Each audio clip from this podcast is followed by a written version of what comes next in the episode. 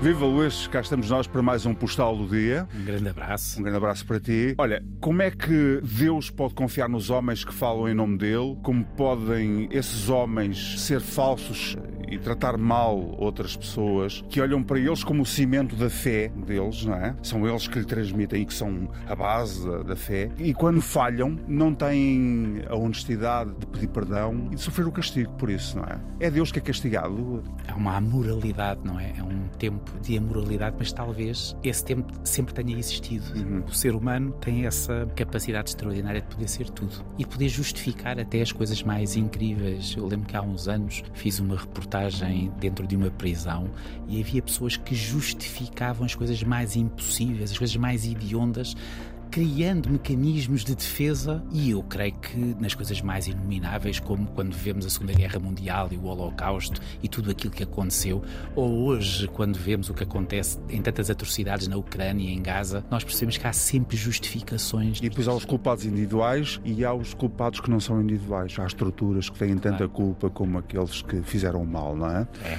Vamos ao postal do dia? Vamos. Pouco ou nada se tem falado do grupo de trabalho que substituiu a Comissão Independente que foi responsável responsável pelo esmagador relatório sobre a pedofilia na Igreja Católica Portuguesa. É como se o assunto tivesse deixado de existir. É como se o tema se tivesse desvanecido, como se tudo tivesse regressado à vida pachorrenta e habitual. O relatório foi entregue ao país por Pedro Streste, Daniel Sampaio, Laborinho Lúcio e os restantes elementos da comissão. Alguns tentaram descredibilizá-lo, mas o Papa Francisco fez por saber que lera e que o considerava um relatório exemplar.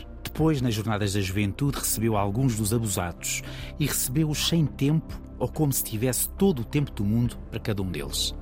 Ouviu, comoveu-se e pediu perdão a cada um e publicamente. E agradeceu o trabalho da Comissão, que apresentou as suas conclusões no dia 13 de fevereiro de 2023, faz agora um ano. 4.815 crianças foram vítimas de abusos da Igreja entre 1950 e 2022, o número não podia ser desvalorizado. Mas as coisas acalmaram com a substituição da comissão por um grupo de trabalho. Alguns dos abusados, seio de fonte segura, deixaram de confiar como antes. Viram o novo grupo de trabalho pôr no mesmo saco agressores e agredidos, como se a ajuda que as vítimas precisam fosse o mesmo tipo de apoio que os seus algozes necessitam. E viram também o que antes não era possível: que bispos pudessem estar na mesma mesa dos especialistas em conferências de imprensa.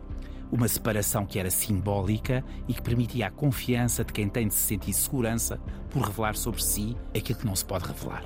Não estou a acusar a Igreja de silenciar o assunto e ainda menos o grupo de trabalho de ser menos sério ou pouco preocupado com o destino de gente que ficou amputada de uma parte da sua dignidade.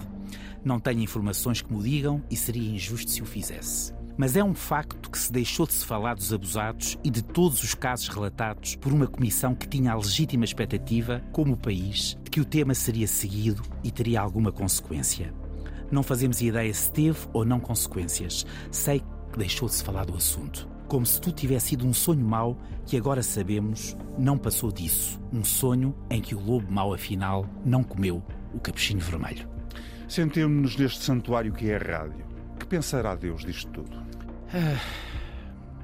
Nós falamos sempre de Deus com uma propriedade como se fosse possível falar daquilo que nos transcende. Uhum. Deus é a transcendência para quem acredita em Deus. Eu acredito em Deus, uh, mas é transcende-nos. Eu uh, não consigo definir. Agora, certamente que. Isso, e seguramente não está em gavetas como nós os Se Deus. E, e, e seguramente, quando falamos do bem e do mal, o mal também é parte daquilo que eu considero o meu Deus, não é? Porque, porque uma coisa não faz faz sentido sem, sem a outra. outra. Agora, aquilo que eu não tenho, tenho a convicção para isto fazer algum sentido é que Deus olha para nós como seres absolutamente imperfeitos e, e que não mudaram assim tanto desde os dias do juízo final e porque, porque esta amoralidade que nós falávamos do início é uma amoralidade evidente. Quando nós olhamos para uma estrutura como a Igreja Católica, quando olhamos e percebemos que na melhor, mesmo nas melhores intenções, acabam por fazer tudo errado muitas vezes. Porque era uma boa oportunidade, extraordinária oportunidade, porque tinham o apoio do Papa, que abraçou cada um dos elementos daquela comissão agradecendo. Era uma oportunidade extraordinária de eles pegarem naquele relatório e o país perceber que existia consequência e perderam essa oportunidade porque o assunto deixou mesmo de ser falado. A minha última pergunta não é para ti. É a mesma pergunta, mas de outra forma. Como pode um homem, ou os homens, a justiça, pensarem naquilo que tu escreveste que é, quando a nova comissão entrou em funções, isto parou, não há responsáveis.